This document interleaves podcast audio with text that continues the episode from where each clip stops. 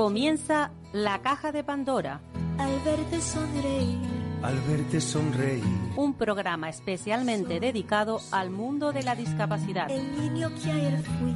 El niño que ayer fui. En Capital Radio La 10, cada semana hablamos de aquellas personas que por una causa u otra han llegado a ser dependientes. No, no vendrá y así sabrás lo bello que es. Lo presenta y dirige Paula Romero. Caen Caen mil lágrimas al mar.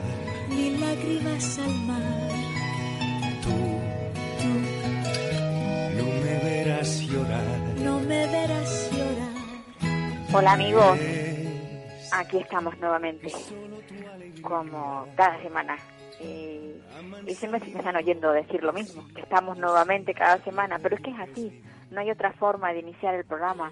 Es la manera que tengo de, de recordar que hay un programa semanal que llevamos ya siete años. Digo, ¿qué siete?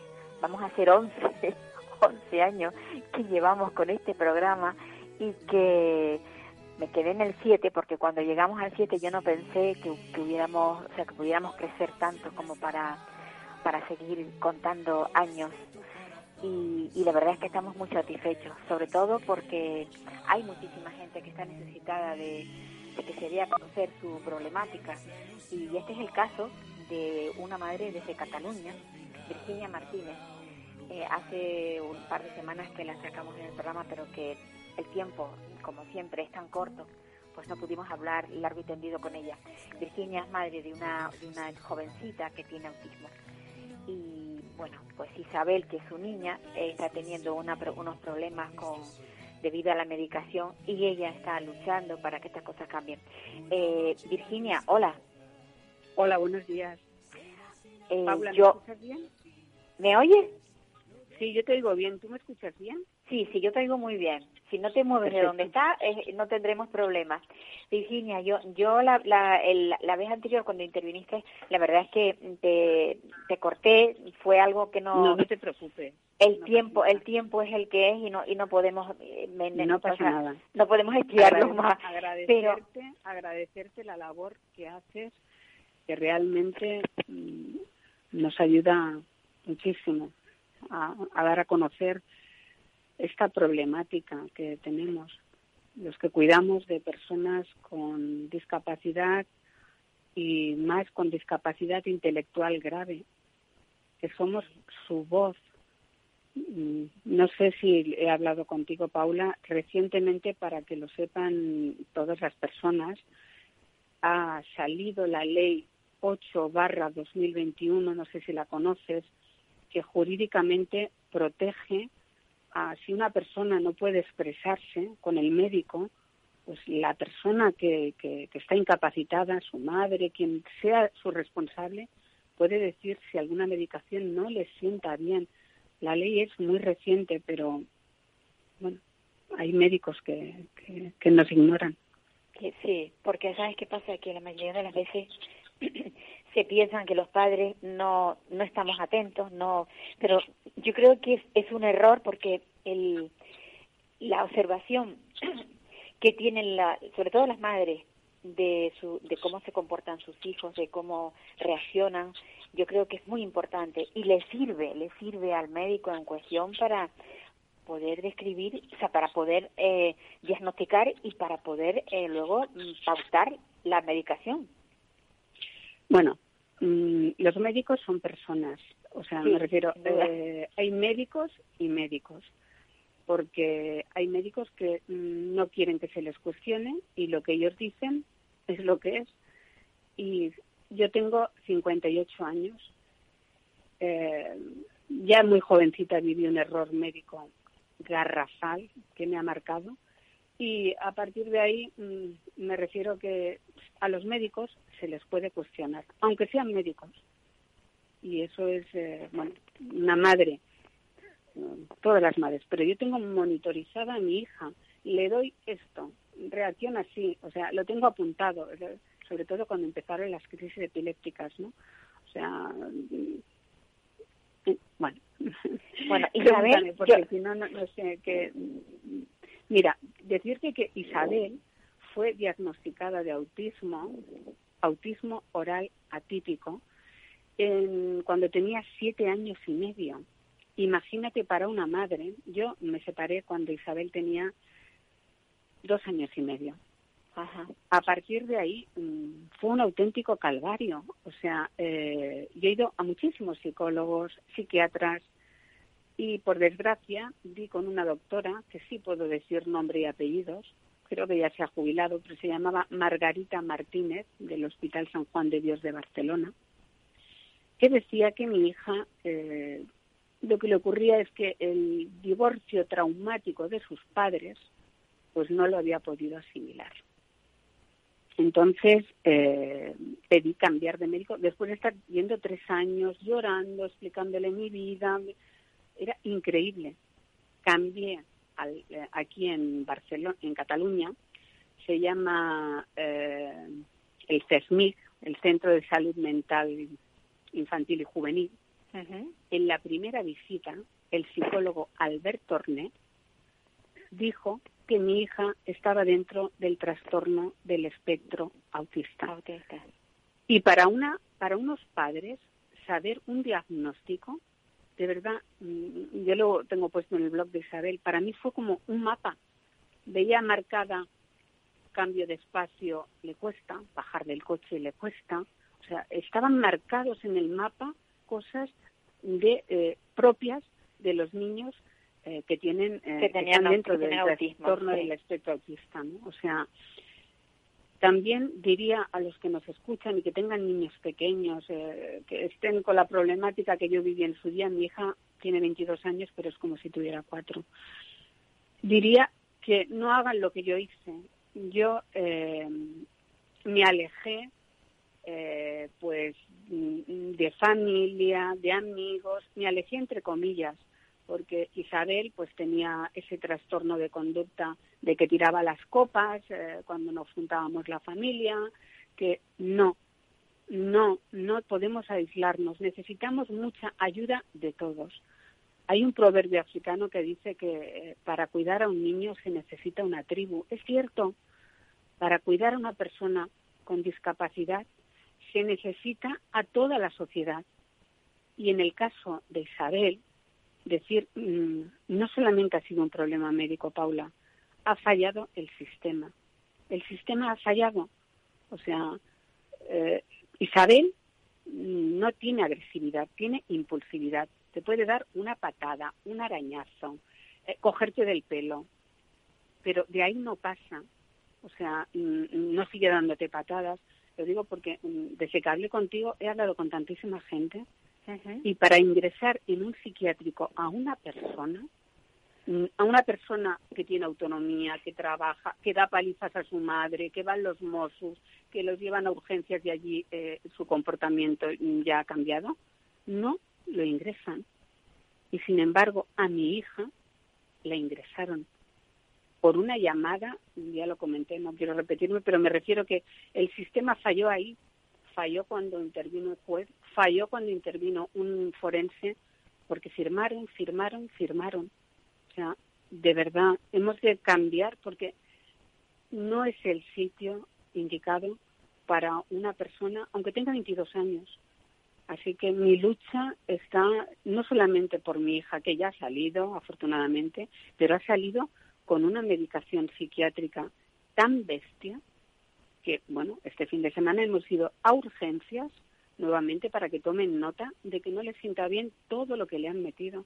O sea, y todo lo que se está tomando hasta que no se cambie esta receta médica. Yo vuelvo a tener reuniones, sé que esto se revertirá, pero esto no debería haber sucedido, ni con ella ni con nadie. ¿Cuánto, tiempo, ¿Cuánto tiempo la tuvieron hospitalizada? Ah, eh, sin La han tenido hospitalizada la han tenido hospitalizada eh, una semana, pero cuando yo ya empecé a, quejarme a todas partes, o sea, yo ya Isabel entró el lunes por la noche. Yo el miércoles sabía que el lunes siguiente le daban el alto. Le dieron el alta y la tuvieron una semana para justificar un ingreso. O sea, en cuanto se dieron cuenta del error, no le dieron el alta. Aquí todo ha sido un, tapar errores por horrible. y es como, no sé si conoces la fábula de, de Bucay, que hay una princesa que se quiere casar eh, y para elegir príncipe dice que el que esté 365 días de rodillas se casará con él. Entonces se van levantando. Hay un, pues tengo tiempo, igual me dices, oye, tenemos dos minutos. Bueno, es muy, es muy rápido. Resulta que mm, todos no aguantaron y solamente aguantó uno. Y ya aguantó ahí pasando frío para casarse con la princesa. Y la princesa dijo, ¡ay, qué bien! Mira, me casaré con este que ha aguantado eh, 364 días. Cuando iba a hacer el 365, este chico se levantó y su madre le dijo, pero ¿por qué te levantas si tanto amabas a esta princesa? Y dijo, me levanto porque si no ha tenido la compasión de, de que evitarme un día de sufrimiento, no se merece mi amor. Y realmente nadie ha tenido la compasión de evitar días de sufrimiento. He sufrido yo más que mi hija, porque mi hija mmm, tiene la capacidad de una niña de cuatro años y no ha sido consciente mi hija me decía, sácame de este hotel. O sea, mmm, no le gustaba el hotel en el que estaba, claro. el psiquiátrico, pero no lo, yo he sufrido mucho, muchísimo más.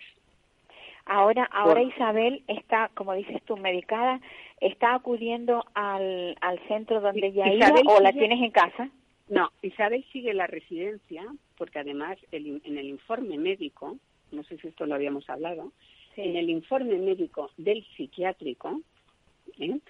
que te lo puedo leer, a lo largo del ingreso se han informado ambos progenitores del plan terapéutico. La madre ha mostrado su disconformidad con los cambios farmacológicos realizados, ya, ya que consideraba que estaba ya que consideraba que el estado clínico de Isabel estaba provocado por el tratamiento antiepiléptico.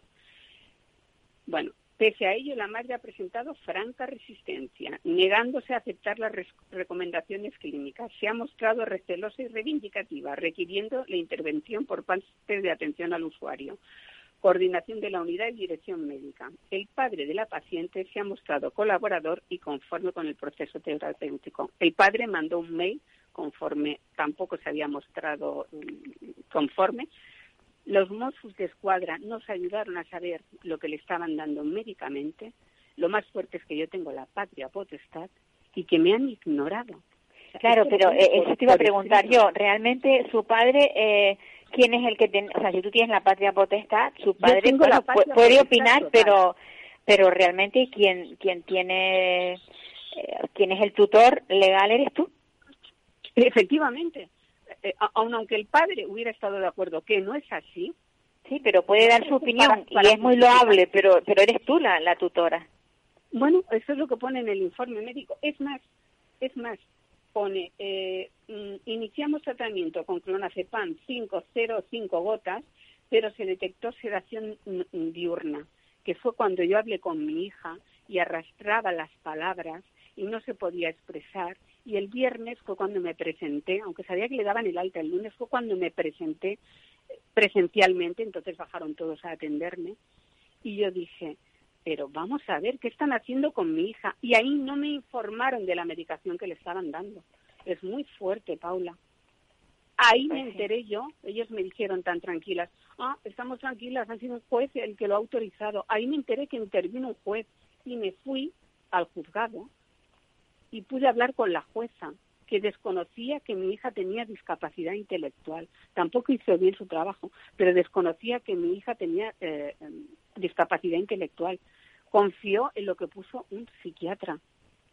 Yo creo que de verdad mm, hay tantas irregularidades, se han juntado el complot que hicieron, bueno, he escrito, bueno, me falta solamente por escribirle al Papa de Roma, porque mm, he escrito a todas partes porque estamos en una época que estas personas jamás deben de pisar un psiquiátrico. Y sobre todo si son reconducidos, no, sobre todo no, es que jamás deben de pisar un psiquiátrico. Y mi hija, si decían que se encontraba en una situación tan horrible, que no era verdad, yo estaba allí, siempre se emplea la, la situación menos traumática. Me la podía haber llevado a mi casa claro, claro. antes de que entrara en un psiquiátrico de adultos. Es muy fuerte.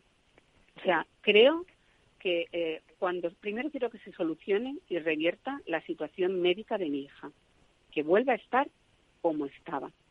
O sea, mm, cuando estaba bien. Y después lo quiero gritar a los cuatro vientos, dar pelos y señales, nombres, todos los que han hecho que una niña haya estado en, un psiquiátrico de adultos.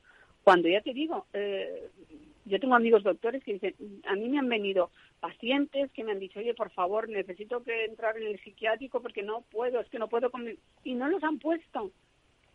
Y a una niña, porque la psiquiatra trabajaba, la psiquiatra trabaja por lo privado en la residencia y a la vez trabaja en el centro, en el psiquiátrico tiene puerta ancha, manga ancha para llamar y decir, oye, que ya tengo previsto el ingreso.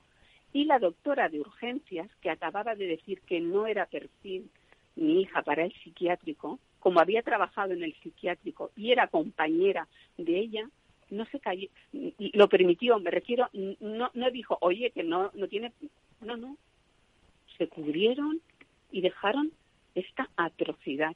Pero el daño más grande eh, Paula, te lo aseguro que lo tengo yo, porque Isabel no ha sido consciente.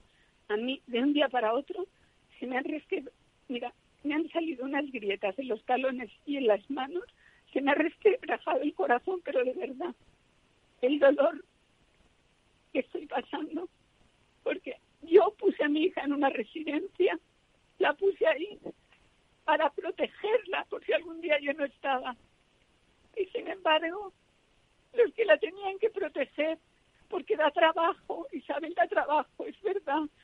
Está en un sitio de pluridiscapacitado, se mueve, em, a veces no quiere entrar, propio de una niña, es propio, pero da trabajo.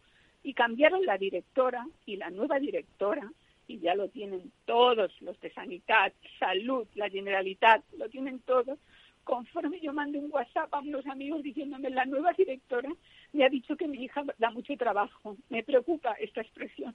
Sin duda, Mira, sin duda. me preocupaba. Es que, Virginia... Que en un psiquiátrico. Es muy fuerte. No, sí que lo es, sí que lo es. Es Esto tremendo. no se puede repetir. No para mi hija, para nadie. No, ni para, ni para tu hija, ni para, ni, ni para ninguna persona que, que por tener autismo, a ver, que, que todos sabemos cómo cómo se inició cómo se inició el, el, el tema del autismo cuando cuando Kanner eh, eh, vio que en, psiquiátricos había niños y niñas con estas características que estaban dentro de psiquiátricos y empezó a observarle y, y empezó a darse cuenta de que no eran personas que tuvieran un problema mental, que eran personas con una condición distinta y por eso se acuñó el autismo. No pues no pueden estar. Paula, pero por, Mm, ¿Pero por qué? ¿Es mala esta psiquiatra? ¿Es mala? No. ¿Qué ha, qué ha ocurrido? Que vio que bajando, eh, porque yo mandaba vídeos esos 35 días con un positivo y pude bajar la medicación, eh, se llama la lamotrigina, en la mitad. Bajarlo muy poquito le mejoraba la conducta y yo mandaba vídeos. La doctora de urgencias ya le bajaba esa medicación, ya estaba solucionado el problema. Pero ¿qué sucedió? esta psiquiatra quería ponerse una medalla ante quien le paga de forma privada, la de la residencia, mira qué bien te la he dejado. Lo que no contaba es que la doctora, la neuróloga, había puesto una nota que me llamó el médico de cabecera de mi hija cuando se enteró de la barbaridad, porque todos los que conocen a Isabel, Isabel es, no es normal, es extraordinaria, es increíble dice cosas que te, yo ya te comenté lo que dijo cuando falleció mi madre en el tanatorio, al verla en la urna de cristal, tan bonita mi madre, llena de rosas, dijo, mamá, parece la Blancanieves. Y llevaba razón, yo no lo había visto. Mi hija a mí me ha dicho, porque hemos ido muchas veces al hospital por crisis, mamá, llévame a casa, llévame a casa, llévame a casa, acostarme con ella en la cama, abrazarla y decirme, mamá, ya estoy en casa. ¿No es increíble? No es pues, inocente. claro, bueno, es que tu hija tiene tiene bastante conocimiento, ¿no? Eh, el nivel el nivel cognitivo no lo tiene. No, es de niña, es de una niña. Claro, claro, claro. No es increíble la aberración que han hecho. No pues se puede consentir ni con Isabel Ni con nadie, no, no, ni con nadie. Yo ojalá, ojalá Virginia, esto se resuelva pronto y que no vuelva a pasar, que no vuelva a pasar ni con Virginia ni con ningún otro crío, o sea, ningún otro niño que Pero es que esto, Paula, como, como no se abra un debate, pero un debate nacional, eh, porque vamos a ver, mi madre tenía Alzheimer y mi madre también enganchaba del pelo. Es como si a mi madre la hubieran puesto en un psiquiátrico, porque la, la, la, psiquiatra pues mm, trabaja en el psiquiátrico y oye, mira, eh, pues tiene que estar supermedicada y porque mm, mm, otro debate sería el de la medicación pues eh, a, los niños a los, a los ancianos. no no eso también eso también es verdad. Es que el, el, problema es que los centros sociosanitarios eh, tienen poco personal y para que el personal y para que los usuarios estén tranquilos hay que darles algo. O se les ceda o se les tiene atados una de dos. O a veces ambos. Pero, es que vamos a ver estas salvajadas no se pueden permitir salvo para los que puedan hacerse daño. O sea vamos a ver que una o sean agresivos con otras eh, eh, personas. atenta atenta contra su vida se golpea la cabeza y no sé qué entonces sí que hay que poner una contención pero en el caso de mi hija, vamos, mira, fíjate, estoy tan agradecida a la sociedad, a, toda al haber hecho mucha vida social con ella, pues bueno, mm, en el mismo gimnasio al que vamos, o sea, es que han hecho un certificado conforme mi hija jamás se ha comportado como una abonada más. Pero hablo de hace, mm, mm, vamos, eh, de hace tres semanas que fue. O sea, y médicos que la han tratado eh, por mutua privada, hemos hecho la espera como otras personas, y mi hija se ha comportado como una persona más con su trastorno de, venga, te toca, mm, ahora no quiero entrar, ahora no quiero, después. Y todos hemos tenido paciencia para después. Claro, claro, claro. Sí, pero, pero, volvemos a lo mismo, Virginia, en, en las residencias y en los centros eh, el personal es, es poco. Con eso no estoy justificando las actitudes que tienen, ¿eh? ni mucho menos pero no se contempla eh, cuál es la situación eh, individual de cada de cada usuario. Entonces ellos tienen unos protocolos establecidos, a tal hora hay que hacer esto, a tal hora hay que hacer esto otro, y si no entran por el aro, pues habrá que hacer algo para que no molesten, porque son trabajosos, son, personas pues, complicadas. Pero es que si no fuera así, tú la tendrías en tu casa. ¿Está claro o no? vamos a ver. Si no fuera así, ¿qué, quieres decir? Quiero decir que, si, ella no tuviera esos trastornos, no, estaría, no estaría en la residencia, estaría contigo siempre. Yo tuve tuve una reunión con la dueña de todo, tiene que tiene muchas residencias, la dueña, la que paga al psiquiatra y al médico los que sí. el informe para que mi hija entrara.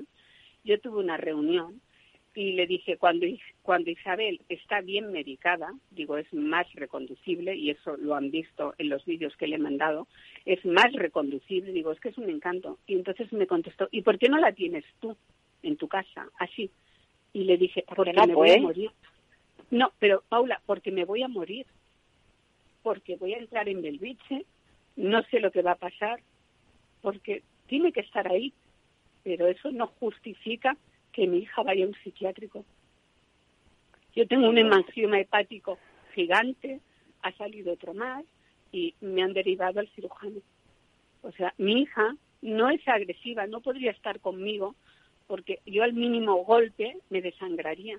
Y sin embargo, mi hija no es agresiva, es impulsiva y solamente tiene la capacidad de tirarte del pelo, arañarte o dar una patada. Muy mal, es cierto, pero de ahí a la barbaridad que se ha hecho, sinceramente, de verdad, yo voy a pedir responsabilidades. No solamente que mi hija vuelva a estar como estaba, y además cuando pueda hacerse público, lo voy a hacer a nivel nacional y que se abra el debate de si hace falta más gente, pues se pone más gente. Si no hay dinero, se saca dinero de donde sea. Pero la dignidad la dignidad de estas personas, porque si no tratamos a las personas más débiles con dignidad, somos una mierda de sociedad. Pues sí. Y realmente llevamos muy mal camino. Estoy contigo, estoy contigo. Lucharé, lucharé por los derechos de mi hija y de todas las personas.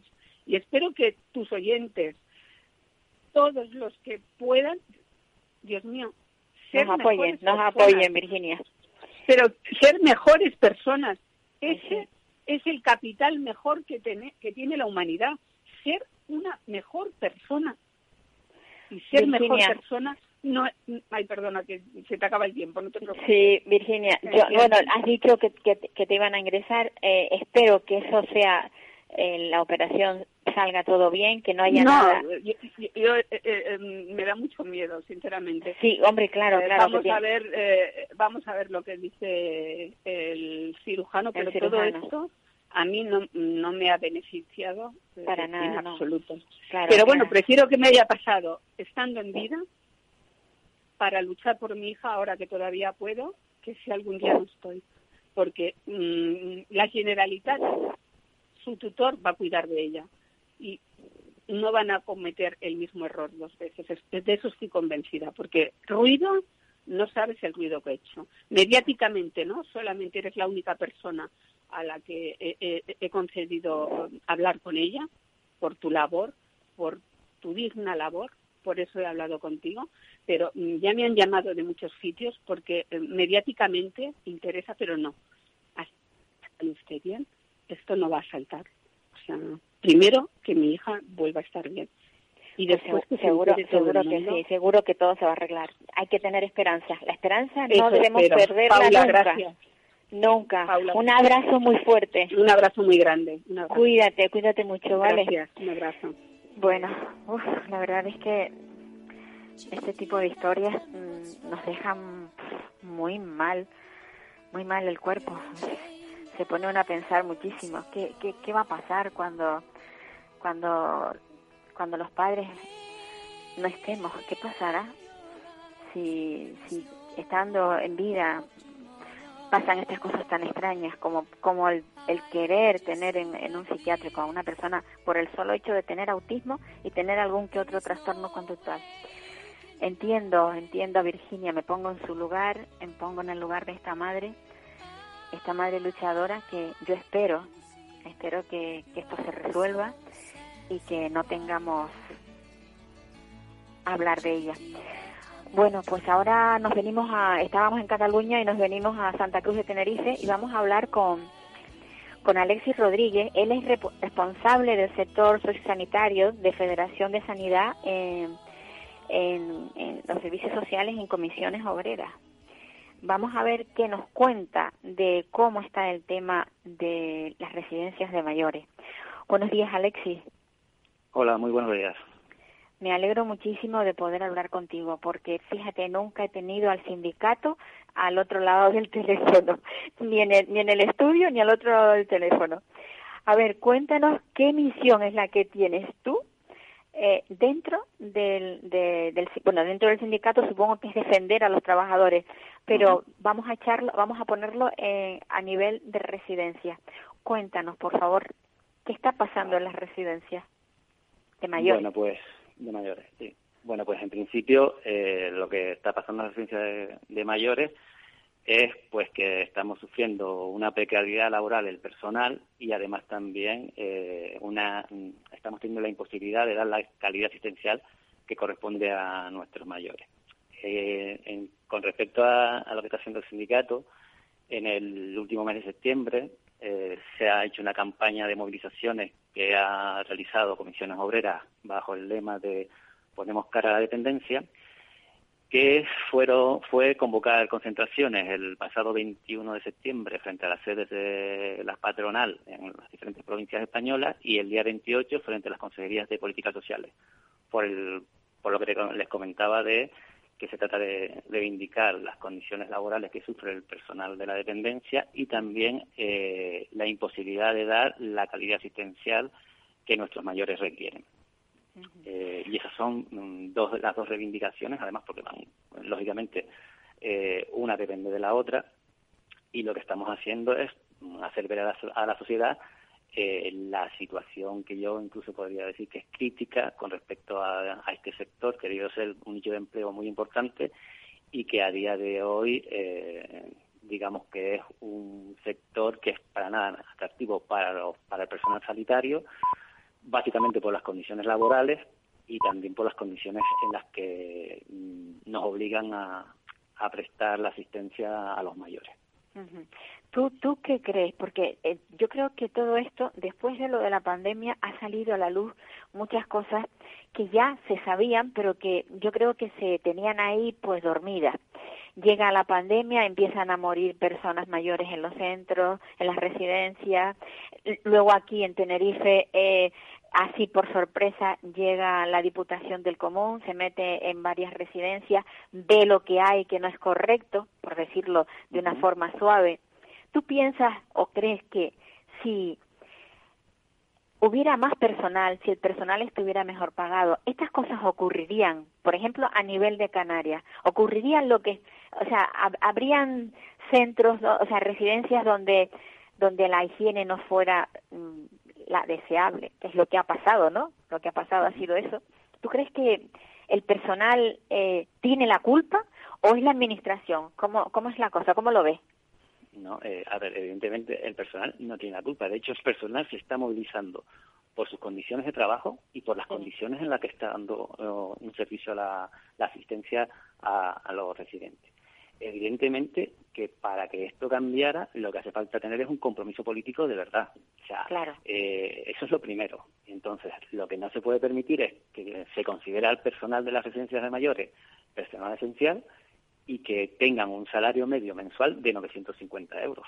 Mm, a eso le puedes, le puedes unir también que el personal de la dependencia tampoco tiene protección en caso de las bajas por enfermedad el personal que trabaja en la dependencia en un 95% son mujeres. Eh, las jornadas que realizan estas compañeras y todo el personal en general eh, son prácticamente de 40 horas. O sea, si son 1.800 al año, 40 horas, estamos haciendo 1.792.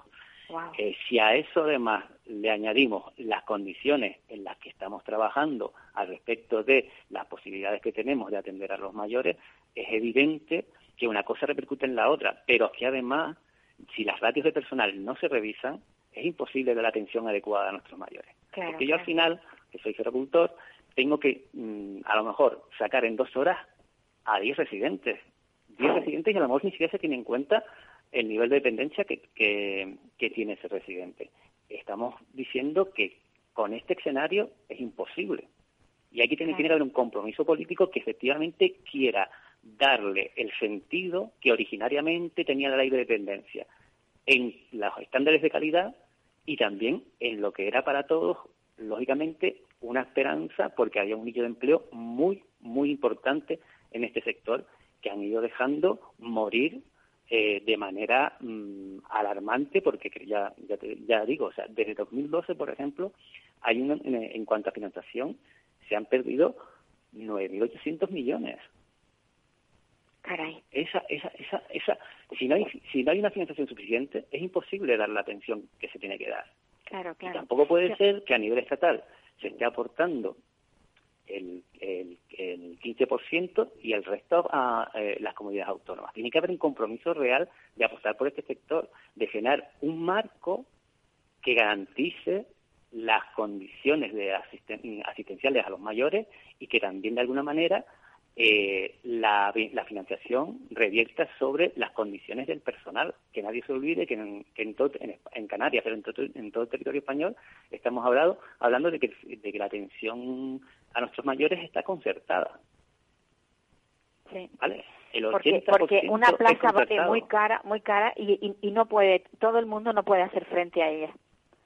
Además eso, pero claro, igualmente yo, yo tengo mi prestación correspondiente y me puede tocar en un centro que esté eh, directamente eh, eh, bajo la administración pública o me puede tocar en un centro que esté concertado. Y las condiciones de un centro de concertado a un centro gestionado directamente por la administración pública son diferentes. ¿Qué diferencia hay entre uno y otro? ¿Qué, diferencia a nivel laboral y no solamente en cuanto a atención al, al digamos, al usuario, ¿qué diferencia hay entre uno público y uno privado concertado? En principio, lógicamente, las condiciones laborales de los trabajadores son absolutamente diferentes. Estamos hablando de un convenio marco estatal que genera, como te decía antes, unos, unos, en el caso de los gerocultores, que sería una auxiliar de enfermería, unos salarios medios de 950 euros mensuales. Mientras que en la administración pública, evidentemente, tienen un, una, una retribución superior. Superior. superior.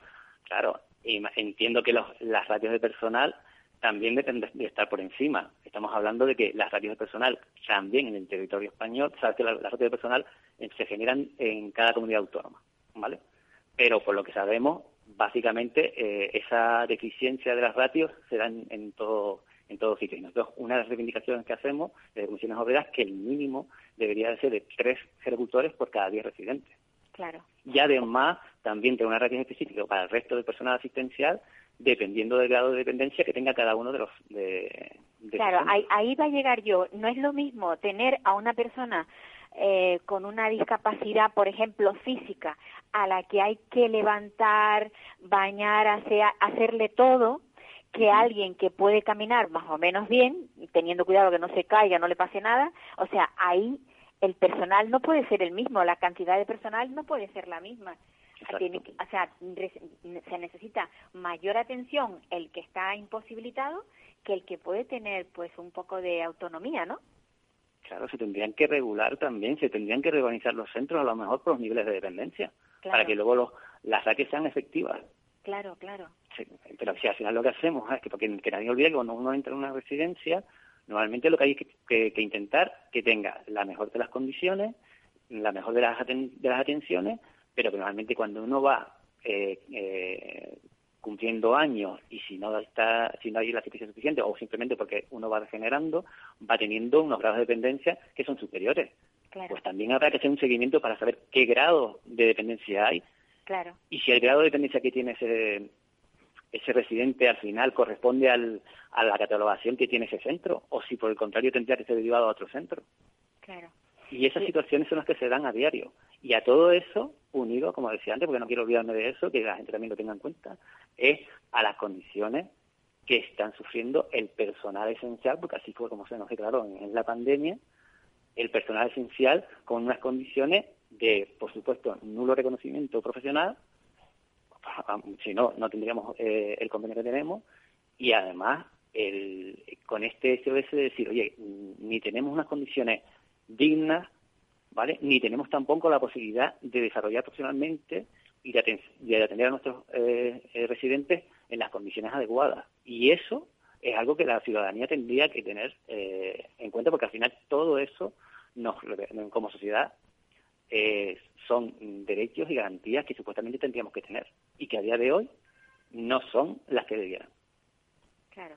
Cuando es que sabes qué pasa que generalmente cuando cuando ocurren cosas, bueno, como, como esto que pasó, que, que salió a la luz eh, a través de la Diputación del Común, eh, lo, primero, lo primero que piensa el ciudadano de a pie es que mm, hay que ver cómo tenían eso los empleados, o sea, nadie se pasa o se, se, se pone en el lugar del, del, digamos, del empleado, del profesional que trabaja en esas en esta residencia y nadie sabe en qué condiciones trabaja. O sea, yo creo que está bien que Comisiones Obreras se manifieste para que el pueblo lo entienda. Pero también habría algo mm, que sería también importante y es que eh, cuando estas cosas se están dando, ¿por qué, por qué no, no son primero los empleados los que denuncian? No podemos seguir trabajando así. Antes, antes de que llegue allí el diputado del común a ver en qué condiciones están, con anterioridad no, no hubiera sido bueno que hubieran expuesto los propios empleados en la situación, en las circunstancias que estaban. ¿Tú, tú qué opinas? Mira, primero, eh, la reflexión con respecto a eso yo la tengo muy clara. Y es que a pesar de esas situaciones que se han, que se han denunciado o que se han evidenciado en el informe de diputado del común en el caso de Canarias, ¿vale? Esas situaciones seguro serían muchísimo peores si no hubiera un compromiso de esos compañeros. Eso para empezar seguro. Porque recuerda que en muchas de ellas eran en cuanto a los espacios de salubridad y demás. ¿Vale?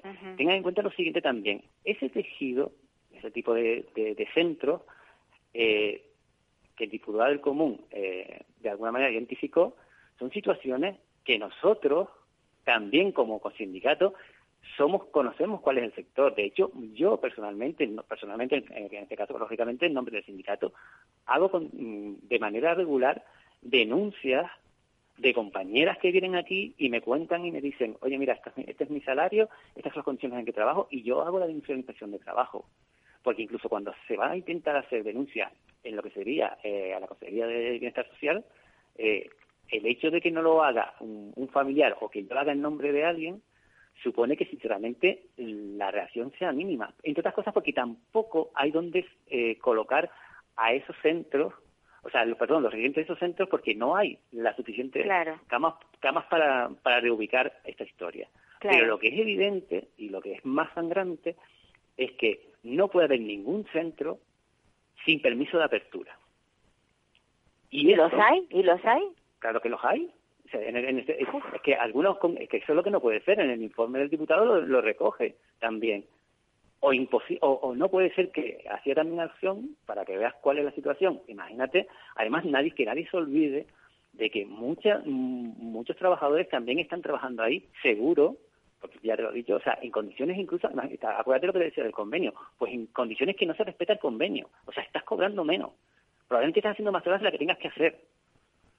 O sea, todo eso que nosotros denunciamos en inspección de trabajo y que luego hacemos llegar también cuando podemos a la, a la, a social sobre esos centros, todo eso al final tiene un recorrido eh, corto. La inspección de trabajo sancionará efectivamente por el tema del convenio, ahí no hay mm, interpretaciones, se tiene que sancionar, ¿vale? Pero en el resto es una responsabilidad de la Administración de luego hacer las inspecciones, que es algo que también eh, fue lo que, digamos, de alguna, de alguna manera eh, reveló el, el, informe del diputado del común. O sea, cinco inspectores para toda Canarias. Sí, es, que, es, que, así es inviable. Y si, además, cinco inspectores... Y no daña uno por isla. claro, y, que, y sin un plan. Es que que eso tiene un plan, porque usted al final tendrá los, recursos que tenga, pero tendrá que garantizar que haya centros, o sea, mm, usted utilice los instrumentos que tiene también, o sea, habrá centros seguros que tendrán más denuncias de inspección de trabajo o incluso se puede coordinar ustedes con, con todo lo que es, eh, por ejemplo, con, con, los sindicatos. Oiga, ustedes tienen conocimiento del sector, ¿dónde ustedes tienen más problemas? ¿Dónde usted puede identificar? Porque al final esos centros son centros pequeños, medianos, en los que se generan esas situaciones. Lo que también hay que poner el foco es en el resto de los centros concertados, porque al final ¿eh? una cosa puede ser lo que se ve en esos centros pequeños y lógicamente esto no significa, no se puede generalizar con tres o cuatro o siete de esos centros, pero ya lo importante, ya, ya es suficientemente urgente o alarmante que exista solo uno. Eso para empezar. Pero en el resto de los concertados, y luego el resto de los concertados estamos diciendo, oye, mira, que yo para que mis residentes porque al final que nadie se olvide tampoco de que nosotros trabajamos continuo, todos los días, a diario con estos con estos residentes y al final también hay un vínculo emocional muy importante. Sin duda. Entonces, a partir de ahí estoy diciendo, oye, que nosotros con la ratio personal que tenemos, porque cuando hacemos las denuncias para esto, a la inspección de trabajo, lo primero que dice el responsable de recursos humanos es decir, no, yo cumplo con la ratio. Hombre, genial, tú cumples con la ratio, pero la ratio es insuficiente. Y nosotros lo que hacemos entonces es solicitar estudios de riesgos psicosociales y a partir de ahí generar el incremento de la plantilla hasta donde se y siempre con la con ese eh, escudo por parte de, la empresa decir que ellos cumplen con las ratios de personal. Pues Alexi, estamos diciendo, a ver, a ver, si, a ver si tenemos suerte que no solamente sean los los los familiares los que se quejen, sino que también se quejen el personal y a través de, de pues eso de los sindicatos se logre que se cambie un poco el sistema, porque de lo que se trata sencillamente es de que el sistema cambie, porque llevamos muchos años de esa forma y ni ustedes están bien, ni están bien los, los principales, que son los, los que usan el, servicio, al que todos caeremos, porque hay que pensar en eso. Pensemos un poquito con, con egoísmo, cambiemos el sistema para cuando nos toque a nosotros entrar en esos servicios. ¿No creen? Sí, sí, sí, pero por eso es tan importante que la gente tenga conciencia de la situación que existe en el sector a día de hoy. O sea, es imposible que un enfermero mm, mm, tenga intención, un enfermero un auxiliar de enfermedad, lo que sea, tenga intención de desarrollar su profesión en el ámbito de dependencia, porque un enfermero está cobrando 1.300 euros y un auxiliar de, enfermería 950. A ver, que el salario mínimo está a 963 a día de hoy que, es inviable y que nosotros somos los primeros interesados y en este caso digo nosotros, la ciudadanía, en que este sector fidelice a sus profesionales, porque son los que van adquiriendo la experiencia, son los que van a garantizar que la atención sea la adecuada. Y nosotros lo que estamos poniendo en, en, conocimiento de todo el mundo, los trabajadores, en este caso comisiones obreras con su campaña, es decir, nosotros estamos denunciando nuestras condiciones de trabajo y, no es, y las condiciones asistenciales en las que nos obligan a realizar nuestro trabajo. Y como Alexis, daría para hablar muchísimo más. El, programa se me acaba porque tengo muy poco tiempo, pero no, creo que sea la última vez. Es la primera, pero no creo que sea la última vez que solicite tu, tu información y sobre todo, pues, eh, el, yo creo que la, la, la lógica que tú estás poniendo, que es, es aplastante. Mejor, em, mejor esto, mejores sueldos para los empleados, mejor calidad de, de, de, cuidados para los para los mayores. Un abrazo. todo eso tiene que ser con el compromiso político. Sin duda, sin duda. Un abrazo muy fuerte. Gracias, Alex. Muchas gracias. Muchísimas gracias. Bueno, pues esto es lo que tenemos, que con 900 euros que se le paga a un auxiliar que cuida de personas mayores, personas a las que hay que asear, a las que hay que dar de comer, a las que hay que, bueno, pues cambiarle incluso a veces los pañales, porque son personas que ya tienen unos niveles cognitivos que, bueno, pues que vuelven en retroceso a la, a la niñez casi, digamos, ¿no? Pues esto, esto tiene que cambiar, el sistema tiene que cambiar porque todos caeremos en estos centros al final. O sea, seamos un poquito listos, cambiemos el sistema. Y como decía Alexis, hay que tener voluntad política. Bueno, voy a ver si conseguimos hablar con Alberto Toledano. Espero que esté, esté esperándonos en el teléfono. Alberto Toledano, que es el padre de, de un de un chiquito, porque es un preadolescente con autismo. Espero que esté al otro lado de, del teléfono. Que... Vale. Alberto Toledano es un padre fantástico, luchador. Es un hombre joven, pero pero tiene una experiencia encima sobre lo que es la discapacidad y lo que es el autismo en especial. Alberto, hola. Hola, buenos días. buenos, días, Alberto. Eh, yo ya te lo dije, te lo dije eh, eh, personalmente, pero me sorprendió el otro día cuando cuando saliste en, en la televisión nuestra aquí en la Canaria, eh, cómo tenías de claro qué qué es lo que es la integración y, y cómo se está llevando a cabo. Algo que en los papeles está muy bonito porque la realidad es otra, ¿verdad? Sí, bueno, totalmente, totalmente. Eh, la inclusión no existe. Para ciertas discapacidades no, no es que no exista, es que sería totalmente contraproducente. Yo, ya digo, yo hablo de, experiencias muy personales y una opinión muy, muy personal, como no puede ser de otra manera. Pero esto todo está surgido porque parece ser que unos padres en el sur de la isla requieren para su hija una, una integración real, porque todos sabemos y por experiencia propia que, como bien dice, los papeles se lo tragan todo y la inclusión real de, para cierto tipo de discapacidades no, es factible, no es factible. Es como intentar que, en el mundo no haya guerra, ¿no? Y, ya te digo, es, esto es así, es una lucha constante y nosotros desde nuestra experiencia te puedo decir que la integridad que Héctor, eh, mi hijo Héctor con autismo, pues no, no, se ha intentado, yo, nosotros somos totalmente conscientes de las limitaciones y de la discapacidad y el trastorno de Héctor, y así actuamos, ¿no? Y ahora actualmente está en el colegio de las hermanas hospitalarias Camán y Ceneto, que estamos súper encantados. ¿Ellos, tienen, ¿Ellos tienen aulas especial para autismo? Sí, sí, ellos tienen, eh, es un centro especial y tienen agrupados los chicos y chicas por, por temas de sus discapacidades y sus trastornos y además el ratio que tienen, como bien comentado el compañero, son, son una profesora auxiliar para cinco chicos. Y ya te digo, eh, lo que nos sorprendió mucho y siempre nos ha quedado marcado la madre a mí es que cuando llegamos la primera vez a la entrevista al cole, el primer año que esto entró, con los padres nuevos, pues la directora nos comentó de que el objeto del colegio, si era un colegio tal, pero el, objeto del colegio era que ellos estaban a los chicos con la intención de que fuesen felices. Y, y ahí hay poco más, poco más hay que añadir a eso. ¿sabes? Porque los, los centros convencionales sí es verdad que, que te, digo- te digo por experiencia propia, nosotros como estamos en otra isla, nos tuvimos que venir para Tenerife por, para intentar darle lo mejor posible a Héctor.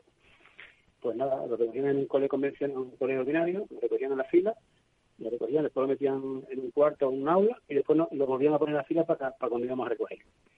Por supuesto, eso nos enteramos con el tiempo, si no, eso no hubiera quedado así. Pero Claro. por eso te digo, el papel está todo muy bonito, porque se lo traga todo, ves los informes y dices, tú, "Oh, esto parece para eso, pero, pero para nada lo es.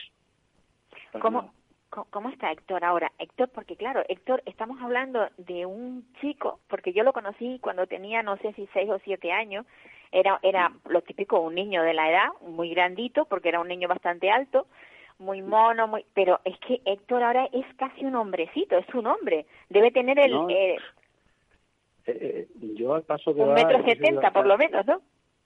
bueno, está más alto que la madre y no sé si que va a echar cuerpo de luchador porque cuando el caballero dice aquí estoy yo, mm, ojito para calmarlo, ¿no? Pero bueno, él está bien, ahora tiene alguna que otra crisis con, con- conductuales, estamos intentando buscar recursos para intentar apaciguarlo a la medida de posible. Pero como siempre te he comentado en más de una ocasión, nosotros intentamos hacer dentro de, de, de lo posible en la vida social lo, lo máximo posible, ¿no? Con las limitaciones que él tiene y, bueno, tú sabes, cuando si él está bien, estamos bien todos, si él está mal, estamos mal todos, ¿no? sin duda, sin duda. Y, eso, eh, eso es así, e- pero tú, por ejemplo, o sea, que vosotros como matrimonio tenéis una vida eh, en torno a en torno a Héctor, pero os vais de viaje, o sea, no estáis encerrados. Quiero decir que tratáis de, de de que él se integre de otra manera, no como en el colegio, evidentemente.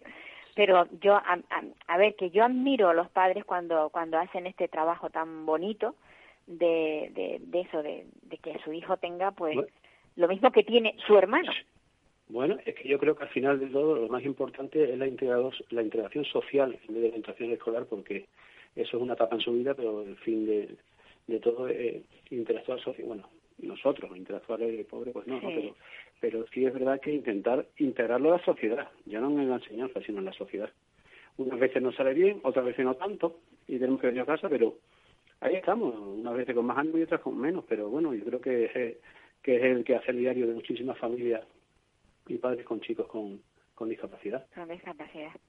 Yo, bueno, ya te lo he dicho que os admiro porque además tenéis una una familia muy muy cohesionada, muy bien, muy todo todo mm, eh, eh, en torno a él con muchos sufrimientos y mucho mucho trabajo, pero pero que sigue adelante y eso es, es tan Sí. importante tanto para él como para vosotros como para su hermano, evidentemente. Sí, sí, bueno, es lo que también dije el otro día cuando tuve oportunidad de, de entrar en otro medio fue que, que los grandes olvidados son los padres, ¿no?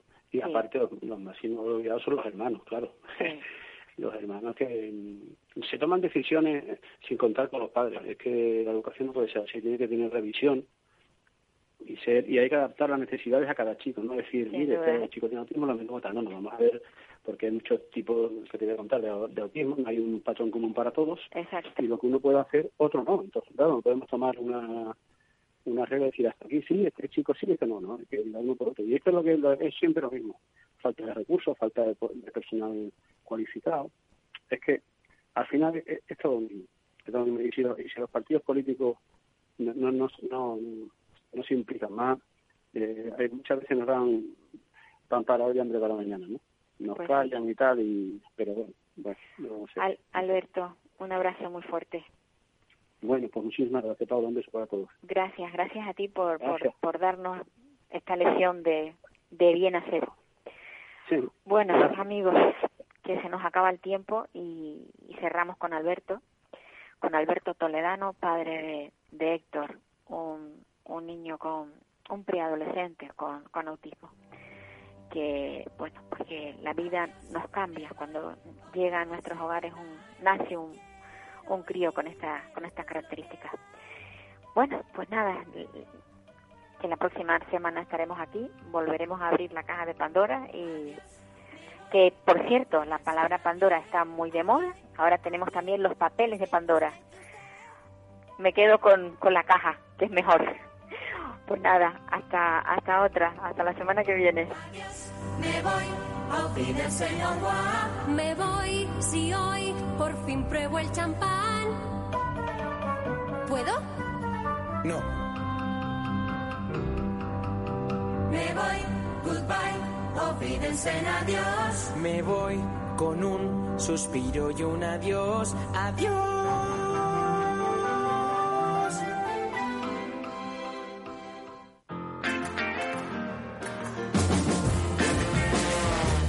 Radio. Música y mercados.